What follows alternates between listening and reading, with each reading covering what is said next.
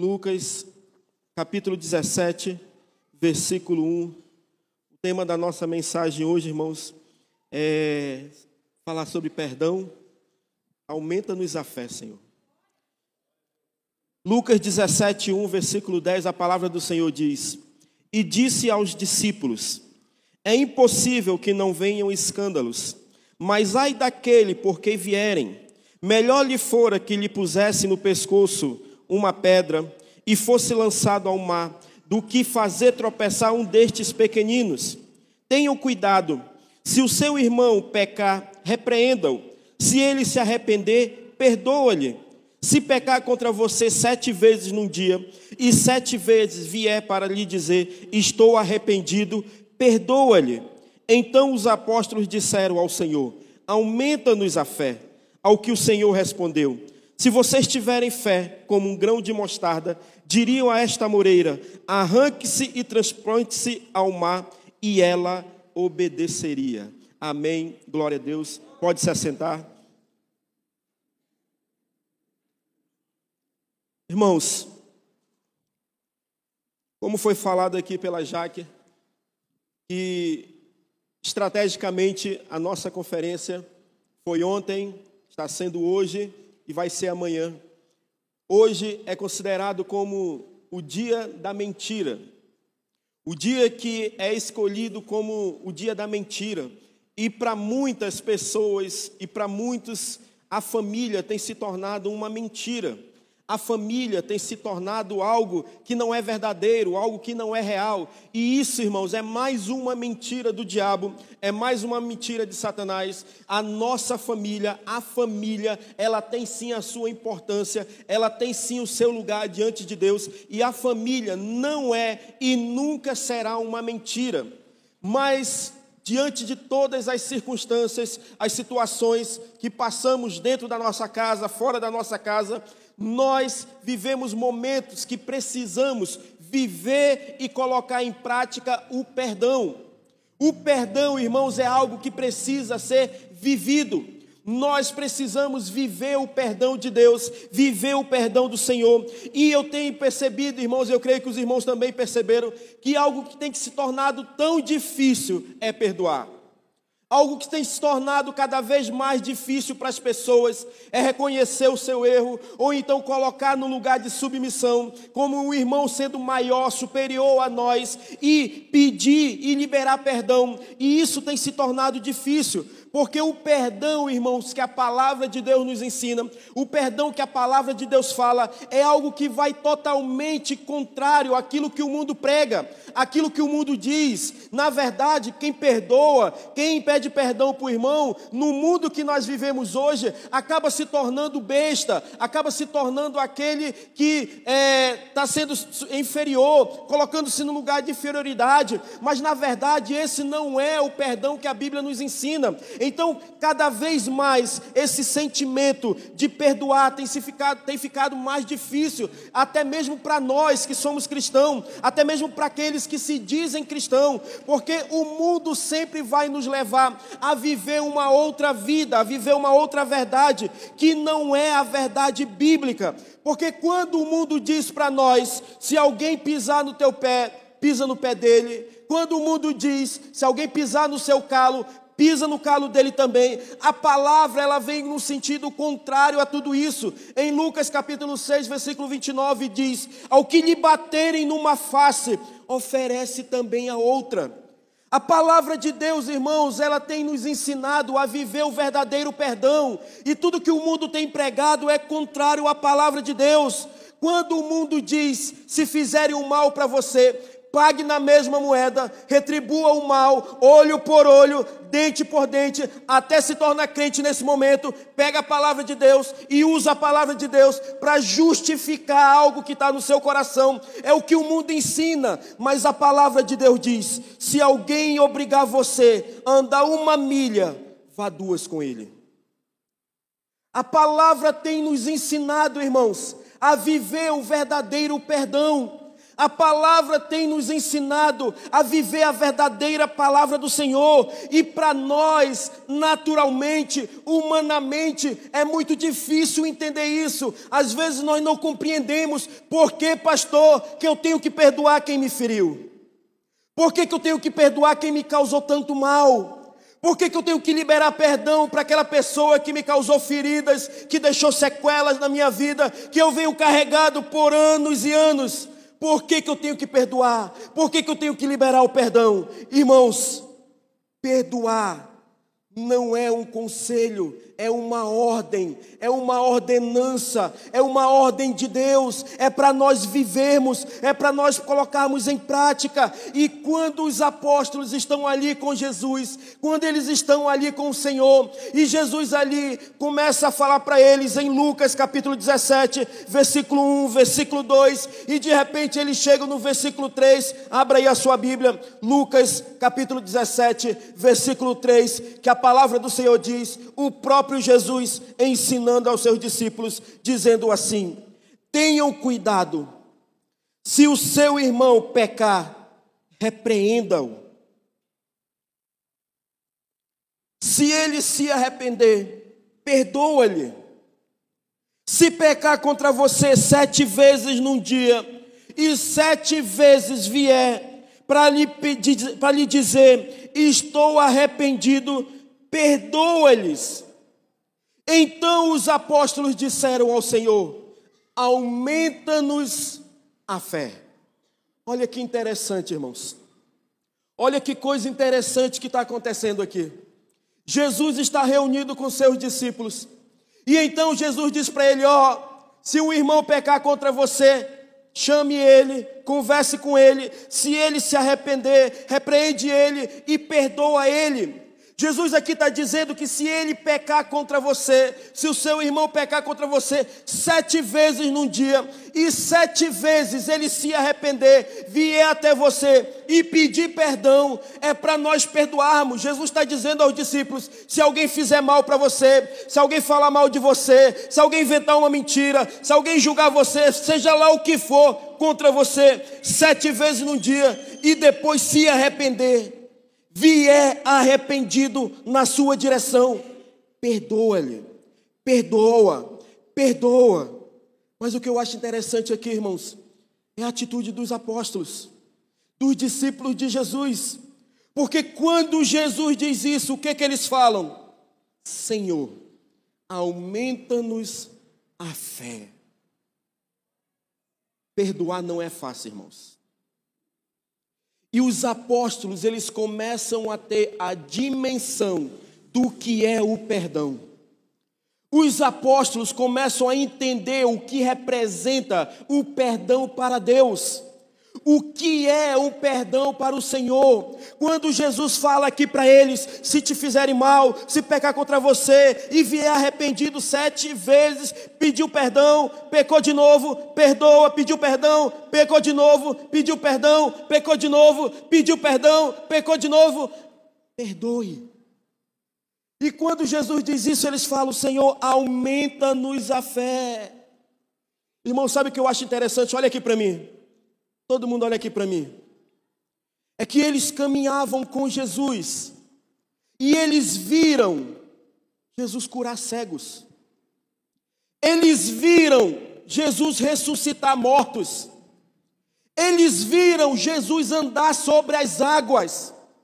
Eles viram Jesus fazer tantos outros milagres grandiosos, expulsar o demônio, multiplicar o pão e o peixe, andar sobre as águas e tantas outras coisas. Aqueles apóstolos, eles viram, eles estavam ali, mas em nenhum momento eles olham para Jesus e dizem: Senhor, aumenta a minha fé, porque eu quero curar também, porque eu quero andar sobre as águas também, porque eu quero sentir a tua presença. Não, irmãos.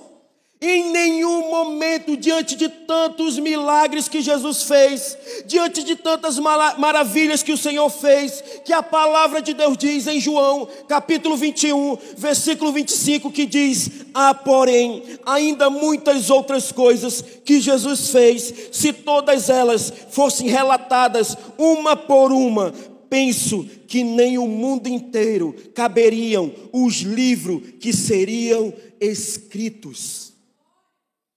Irmãos, eles viram e viveram tantas coisas ao lado de Jesus, tantos milagres, tantos prodígios, tantas maravilhas, mas em nenhum momento desses eles olham para Jesus e dizem: Senhor, aumenta-nos a fé. Senhor, nos faz ter uma fé maior.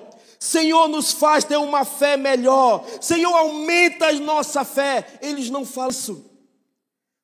Mas quando Jesus diz: se teu irmão pecar contra você, sete vezes vier até você pedir perdão, perdoa-lhes, perdoa ele.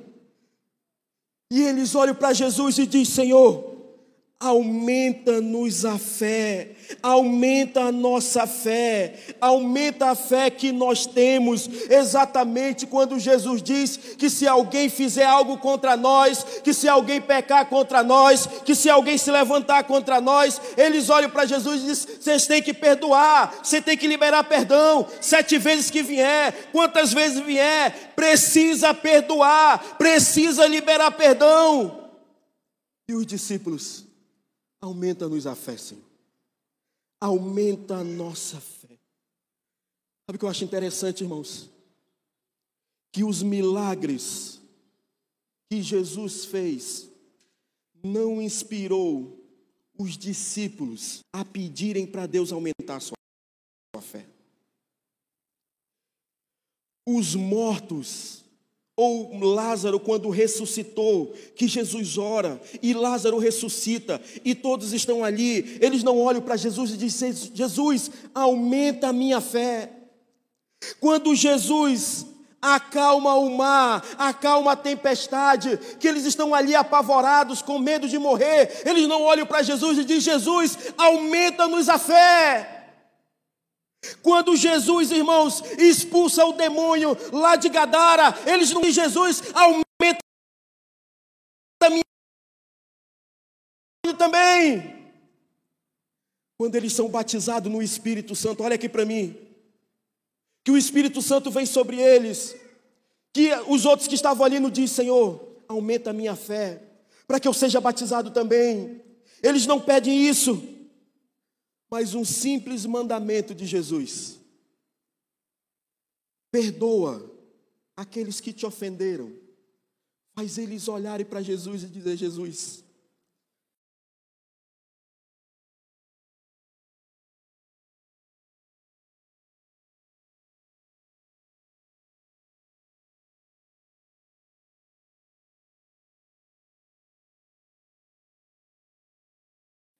aumenta a minha fé. Quem não perdoa é porque não vive a fé verdadeira. Porque todas as vezes que nós não perdoamos, nós estamos negando o perdão que recebemos. Porque se perdoamos quem nos ofendeu, quem nos feriu, não é porque somos bons, não é porque somos melhores, mas porque começamos a entender o perdão que foi derramado na nossa vida. E é isso que acontece, irmãos. Quando nós entendemos o que foi feito por nós, nós não caímos na armadilha, na cilada, na seta que o inimigo arma nas nossas vidas. A falta de perdão é uma armadilha que o inimigo coloca diante de nós e nós muitas vezes não estamos percebendo e caminhamos ano após ano, guardando mágoa, guardando ressentimento, guardando ferida no coração, guardando aquele perdão que não pede e não entendemos que caímos numa armadilha do diabo. Olha o que o texto diz. Lucas capítulo 17, versículo 1, a palavra do Senhor diz: e disse aos discípulos: É impossível que não venha escândalos, mas ai daquele por quem vierem. É melhor que lhe fora que lhe pusesse ao pescoço uma pedra e fosse lançado ao mar, do que fazer tropeçar um desses pequeninos. Irmãos, vamos aprofundar nesse versículo. Quando Jesus, falando aos discípulos, que ele olha para os discípulos e diz assim: Ó, deixa eu falar uma coisa para vocês. É impossível que não venham os escândalos. É impossível que haja escândalos. Jesus está dizendo que é inevitável que aconteça escândalos. Mas quando nós olhamos para essa palavra, quando nós passamos a estudar a palavra no grego, no original, essa palavra escândalo, ela tem um significado, ela tem algo que nos traz um ensinamento que vai muito além do que nós às vezes achamos que é, do que nós estamos às vezes pensando. Essa palavra escândalo é uma palavra no grego que quer dizer escandalon. Essa palavra, irmãos, ela tem um significado. É uma palavra que era conhecida não só por Jesus, mas por todos aqueles que estavam com Jesus. E ela era usada com um único objetivo. Olha aqui para mim. Pegava uma isca, pegava algo que chamasse a atenção daquela presa que ele queria pegar e então ele armava a armadilha, e aquela armadilha se chamava escandalon. Quando a Bíblia diz e o Senhor fala que é inevitável que se venham os escândalos, a Bíblia está dizendo e o Senhor está falando que é inevitável que as armadilhas de Satanás venham sobre nós. Que é inevitável que o inimigo não tente colocar sementes no nosso coração, que não queiram nos prender com aquilo que talvez venha causar uma ferida na nossa vida e na nossa alma. Essa palavra escandalon era o gatilho que ativava a armadilha.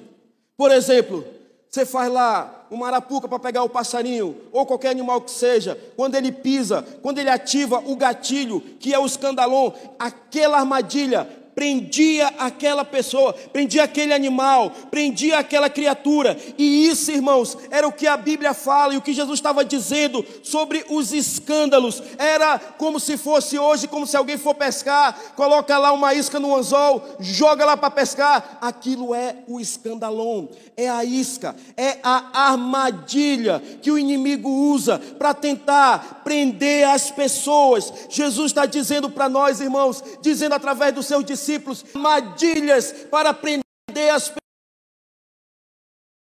pessoas, para prender aqueles que não conhecem a verdade, que não vivem a verdade, que não liberam perdão para os seus irmãos. Diga misericórdia.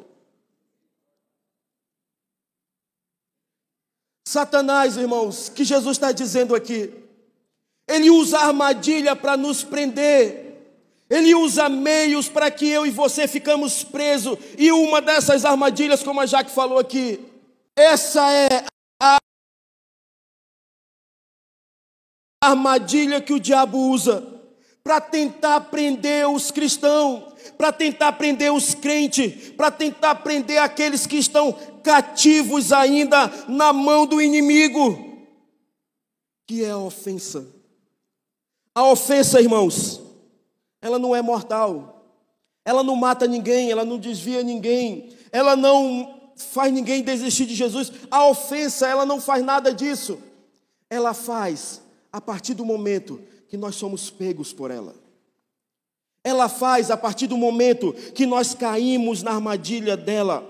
A partir do momento que nós pegamos, que nos alimentamos, o que alimentamos o nosso coração desse, desse sentimento e ficamos escandalizados ou ficamos ofendidos, feridos, machucados. É nesse momento que nós estamos presos na armadilha dos voluntários.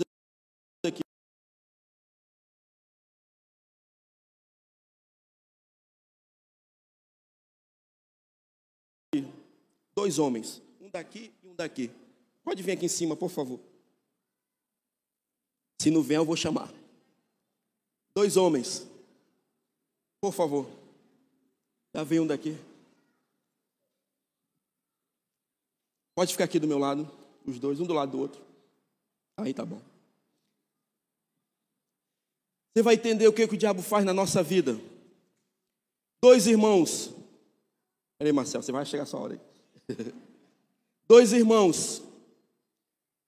Que a partir do momento que eles começam a cair na isca de Satanás, na cilada de Satanás, na armadilha de Satanás, quando eles ativam o gatilho e aquela ofensa aquela mágoa, aquele rancor.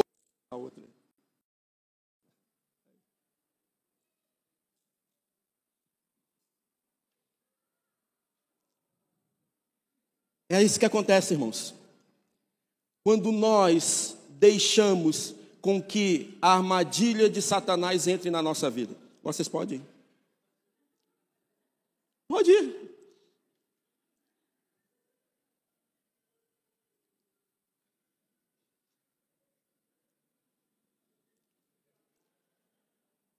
No final do culto eu chamo vocês.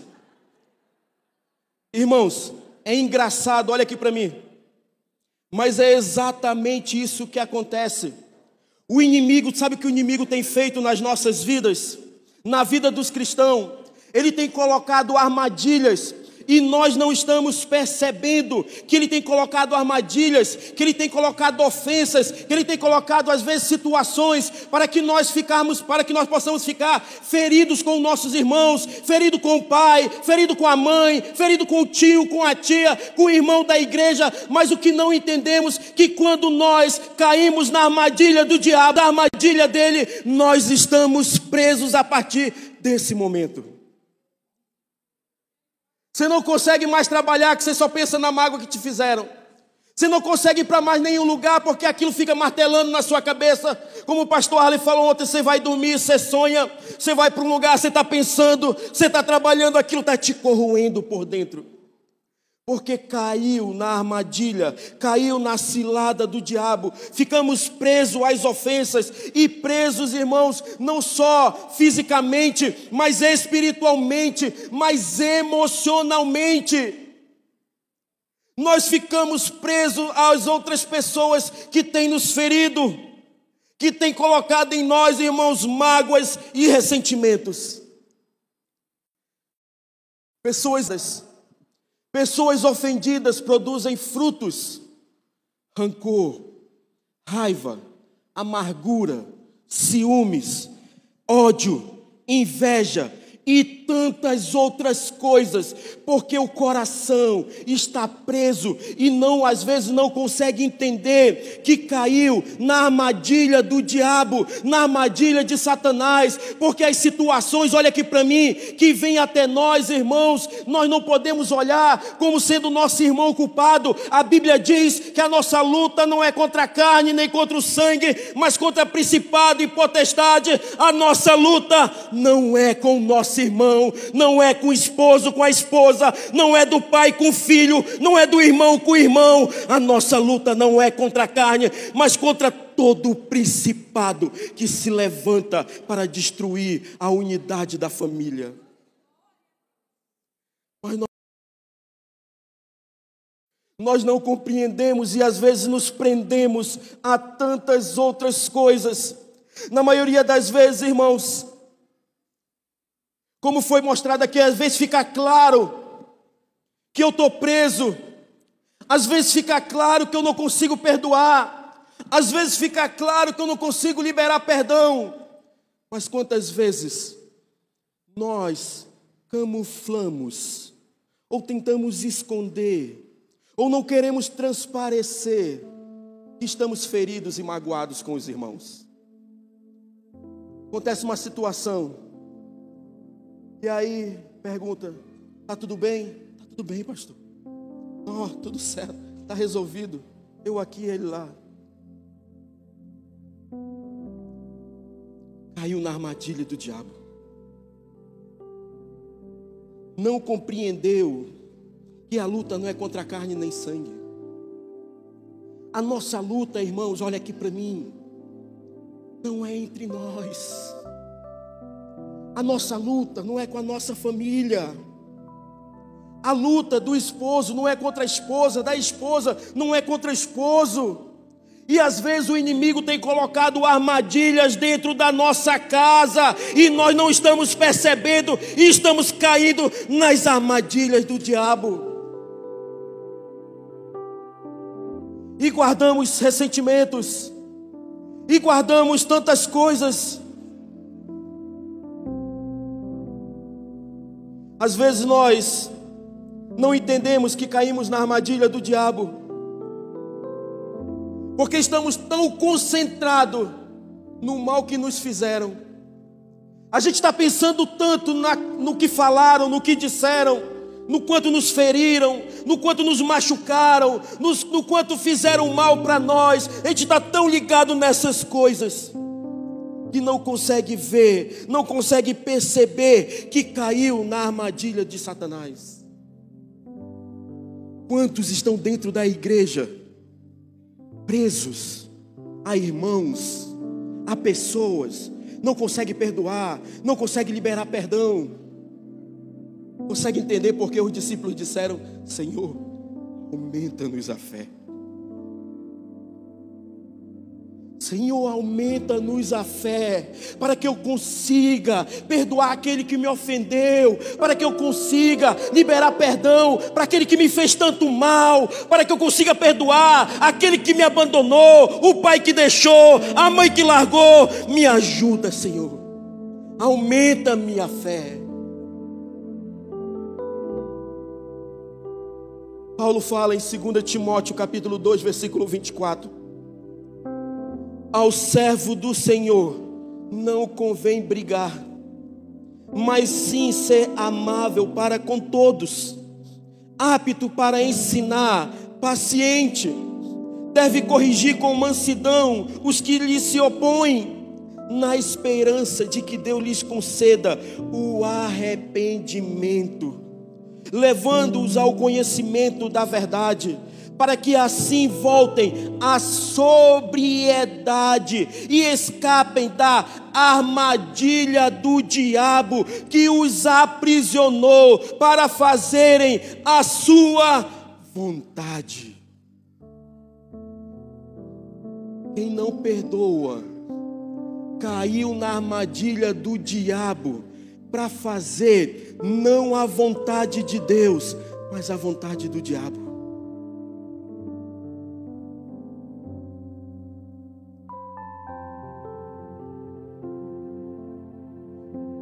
Muitas pessoas estão debaixo da armadilha do diabo e nem sabem disso, nem conseguem entender. Quantos carregam, irmãos, por anos e anos, feridas, mágoas, ressentimentos, dores que passaram na infância com o pai, com a mãe, sem o pai, sem a mãe, e ficam carregando feridas, e ficam carregando mágoas, e às vezes não conseguem ver, às vezes não está nem compreendendo que está preso numa armadilha do diabo, que está preso numa armadilha e não consegue se soltar. É por isso que a Bíblia diz, e Paulo diz para Timóteo no versículo 26, 26, para que assim voltem a sobriedade e escapem da armadilha do diabo. Muitos não conseguem ver que estão presos. A falta de perdão nos aprisiona, irmãos. Quando não perdoamos, nós ficamos presos. Quando não perdoamos, nós caímos na armadilha do inimigo e não percebemos que ele está fazendo nenhuma vez, olha aqui para mim. Quem já pescou dessa forma que eu vou falar aqui, levanta a mão. Você pega um anzol, coloca uma isca na ponta do anzol, se joga no rio e fica balançando chamando peixe. Quem já pescou assim? Você já pescou assim? Glória, você pegou peixe? Glória, tinha muito peixe lá então, hein? Louvado seja o nome do Senhor. Mas irmãos, se você pega só o anzol e lança ele, sem nada lá, você vai pegar peixe? Não vai.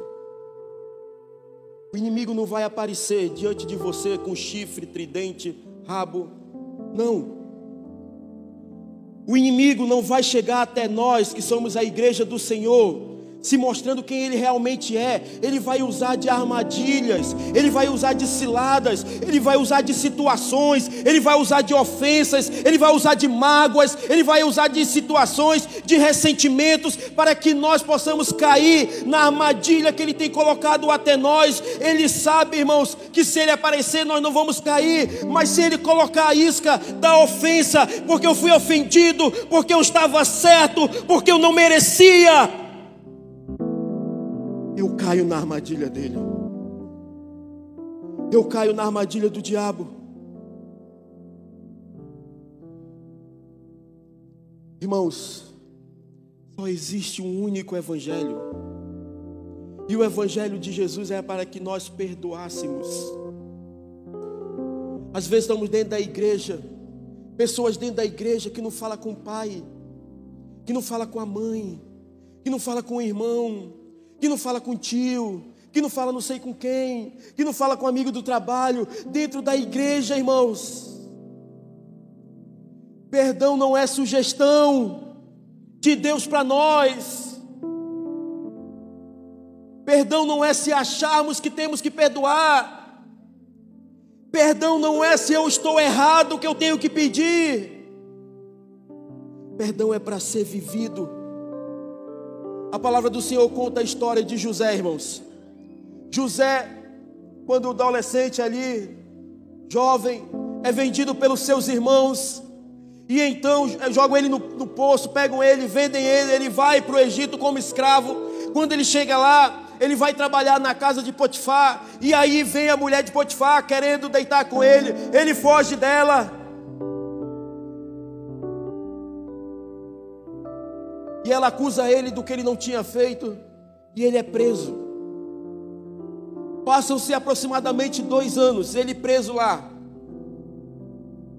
E aí, de repente, Faraó tem um sonho. E ele havia revelado o sonho. E então lembram dele. O Faraó manda chamar ele. E ele revela o sonho de Faraó. Fala o que significava o sonho de Faraó. E Faraó coloca José como governador do Egito. Depois de Faraó, só Josué mandava. De, abaixo de Faraó, só tinha Josué. E aí, irmãos? vem a fome, quem aparece na vida de José? Os irmãos que tinham vendido ele, que tinham colocado ele no poço, que tinham levado, vendido ele como escravo que tinham feito debaixo daquela situação toda ele ir para a casa de Potifar, da mulher de Potifar querer ele, da mulher de Potifar acusar ele, dele ser preso, ficar quase dois anos preso, sem nada ali praticamente acontecer na vida dele, estando preso naquele lugar, e Deus exalta ele. Chega um momento, irmãos, onde muitos iriam olhar e dizer assim: chegou a minha vez. Eis que Deus me deu agora a oportunidade de fazer tudo o que eles fizeram comigo. Irmãos, olha aqui para mim. José tinha ou não tinha motivos suficientes para fazer o mal com os irmãos dele? Tinha ou não tinha? Ele não faz. Porque José entendeu que, primeiro, Deus está no controle de tudo na vida dele. Mas José entendeu que aquela situação que tinha se planejado diante dele era mais uma armadilha do diabo. Para que ele caísse, para que ele ficasse ferido, para que ele lembrasse do passado, para que ele lembrasse das feridas, para que ele lembrasse das mágoas, para que ele pegasse os seus irmãos e fizesse as mesmas coisas que ele passou, que ele sofreu, que ele vivenciou, mas ele não faz isso, irmãos. José não faz isso ele não cai na cilada do inimigo. Estava no poder dele, estava nas mãos dele, mas ele não faz isso. Nós muitas vezes estamos vivendo uma vida presa, como os dois irmãos aqui, achando que está tudo bem, como eles ali, estão ouvindo a palavra, estão no culto, estão sentados, estão aqui dentro da igreja, achando que está tudo bem, achando que está tudo certo, mas não percebe que caiu lá atrás numa armadilha e que hoje está preso nas emoções, está preso na fé, não cresce espiritualmente, o coração é dolorido, o coração é ferido, carrega mágoas, carrega feridas, porque não consegue perdoar.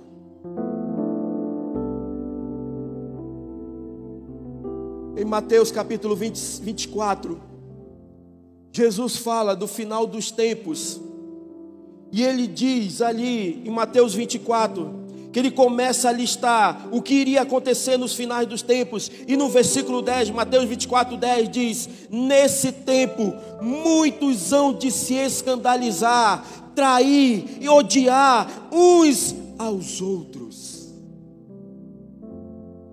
Irmãos, olha aqui para mim. Quantos têm caído nessa armadilha? Quantos estão dentro da igreja feridos, machucados, com o coração ali apertado, que ficaram ofendidos com algo?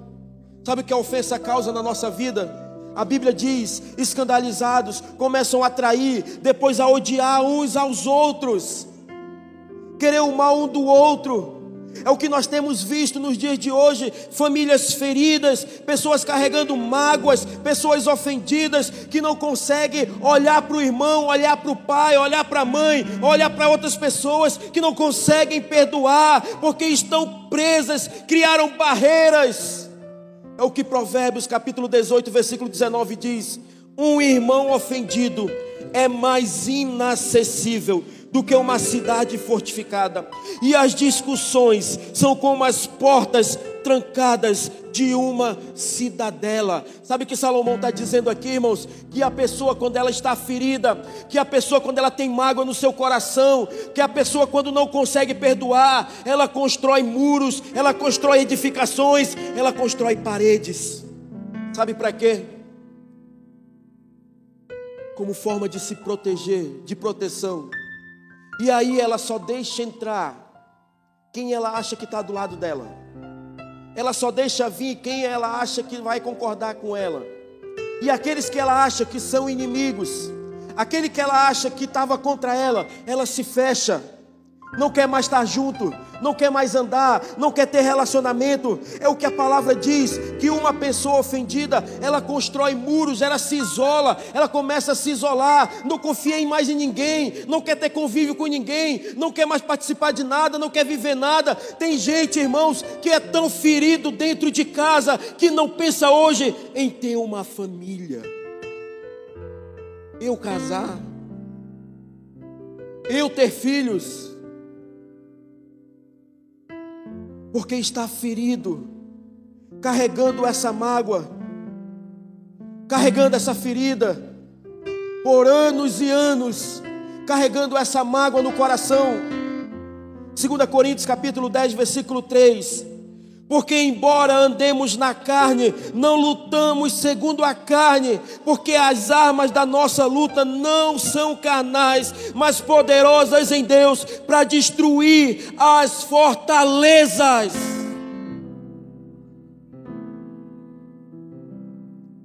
Setenta vezes sete, irmãos. Conferência da família. O perdão começa dentro de casa é você entender, olha aqui para mim, que temos um Deus que pode quebrar toda e qualquer fortaleza, toda mágoa no seu coração, toda ferida, toda dor, tudo aquilo que você tem carregado, a falta de perdão. Deus é poderoso nessa noite para quebrar essas fortalezas, para quebrar esses grilhões e que você saia daqui liberto, livre, no nome de Jesus. Para destruir as fortalezas. Destruímos raciocínios falaciosos e toda arrogância que se levanta contra o conhecimento de Deus e levamos cativos todo pensamento à obediência de Cristo.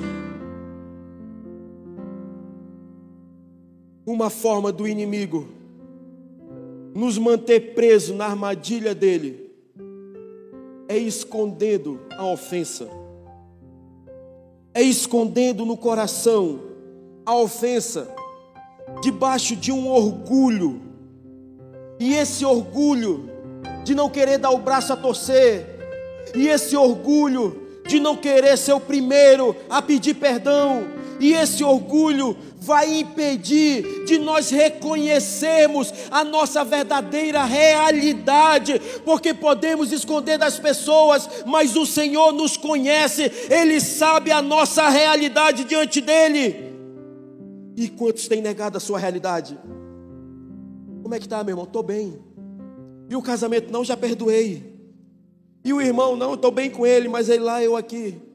Não liberou perdão não perdoou, está com o coração ferido, machucado. O orgulho, irmãos, olha aqui para mim, impede de pedir perdão. O orgulho impede de nós lidarmos com a verdade que está diante de nós, distorce a visão que temos e nunca mudaremos porque acreditamos que estamos bem.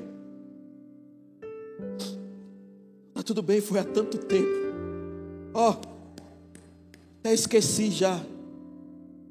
A ferida está no coração. Mas a ferida está lá. A ferida ainda está lá. O orgulho no coração faz com que todo aquele que foi ofendido olhe para si mesmo como vítima. Eu não merecia isso. Eu não plantei isso.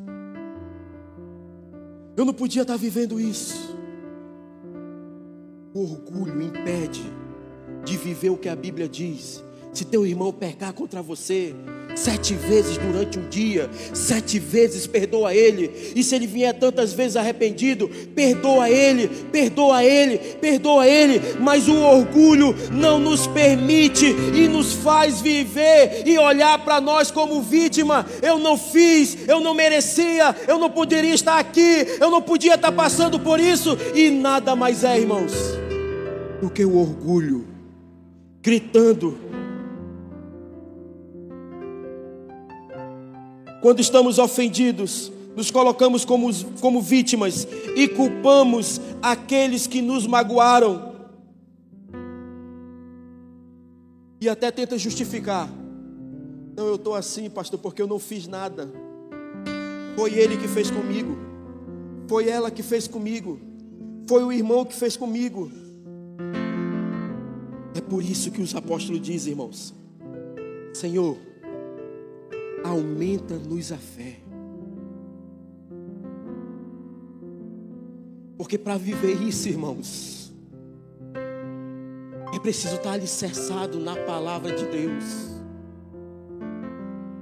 É eu entender, olha aqui para mim, que quando alguém me ofende, que quando alguém faz algo contra mim, que quando alguém me trata mal, que quando alguém faz algo que eu não gosto,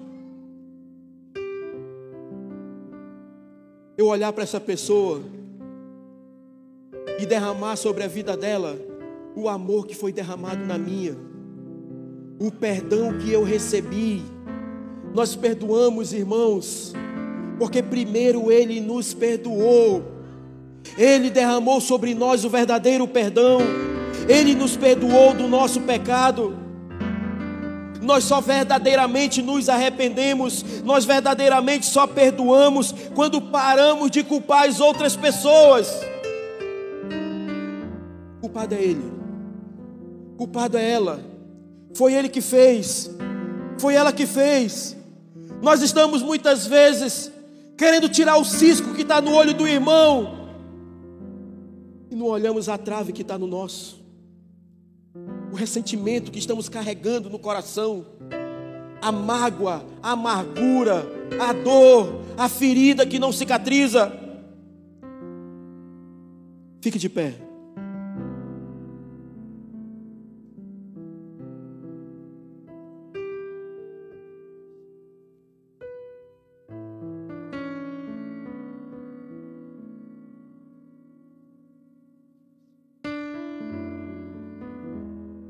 Porque, embora andemos na carne, não lutamos segundo a carne.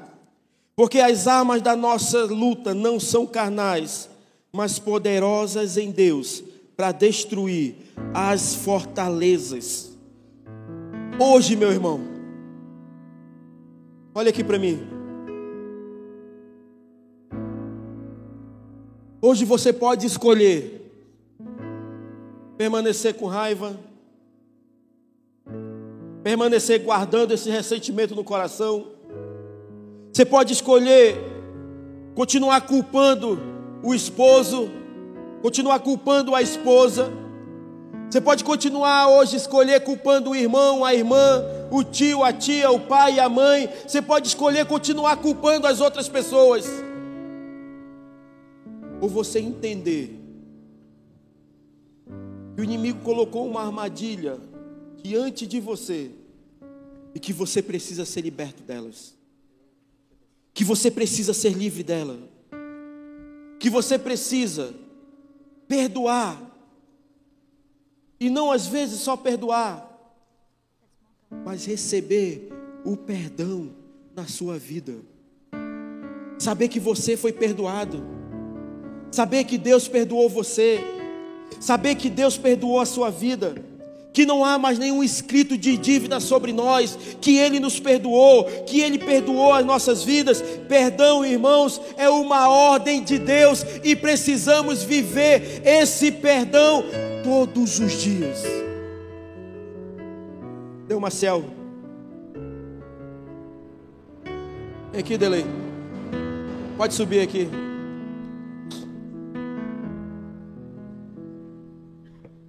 Olha aqui para mim, irmãos. Quantos estão assim? Quantos estão presos ao ressentimento, à mágoa, à ferida? Quantos estão carregando por anos e anos uma dor no coração, que não consegue perdoar o pai porque abandonou, o pai porque deixou, a mãe que não ligava, o filho que não dava atenção, o irmão que fez algo contra você. Quantos de nós estamos andando presos, acorrentados a feridas, ressentimentos? Mas hoje eu creio, irmãos, que o que a palavra do Senhor diz, porque as armas da nossa luta não são carnais, mas poderosas em Deus para destruir as fortalezas. Pela fé, eu creio que Deus vai fazer isso na sua vida a partir de hoje. 70 vezes 7, irmãos. É saber perdoar aquele que nos ofendeu. Obrigado.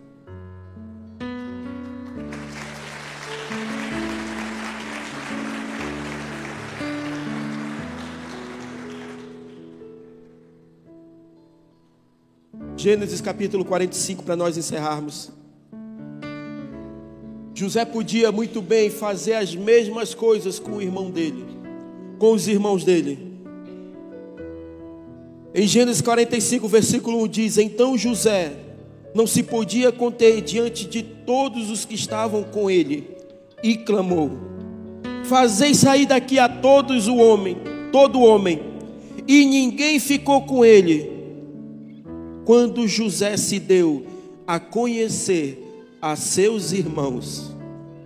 E o versículo 2 diz: E levantou a sua voz com choro, de maneira que os egípcios o ouviram e a casa de Faraó ouviu. Irmãos, José carregava uma ferida no coração dele. José carregava uma mágoa por ser vendido pelos seus irmãos, por ter sido escravo, por ter sido preso, por ter passado por tantas coisas. E quando ele está ali diante dos irmãos dele, que ele se revela aos seus irmãos, dizendo: Ei, sou eu, José, que vocês venderam, o irmão de vocês. A Bíblia diz, irmãos, que José cai num choro e todos os seus irmãos, um choro tão grande um barulho tão grande que os egípcios escutam, que vai até a casa de Faraó, porque o grito, o choro, o pranto era tão grande que todos ali ouviram. que nós não entendemos é que quando perdoamos, todo o peso é tirado dos nossos ombros.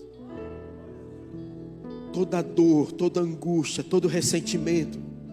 O que não entendemos é que quando eu perdoo aquele que me feriu, aquele que me machucou, não é aquele que eu estou perdoando que é que recebe o maior benefício, mas sou eu. É por isso que a Bíblia diz e o Senhor diz que nós temos que perdoar, porque todas as vezes que perdoamos, nós recebemos da graça, da cura do Senhor na nossa vida, da transformação, do livramento, do renovo do Senhor sobre nós.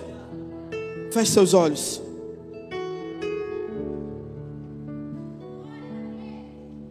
Eu quero que enquanto nós louvamos aqui, você feche os seus olhos.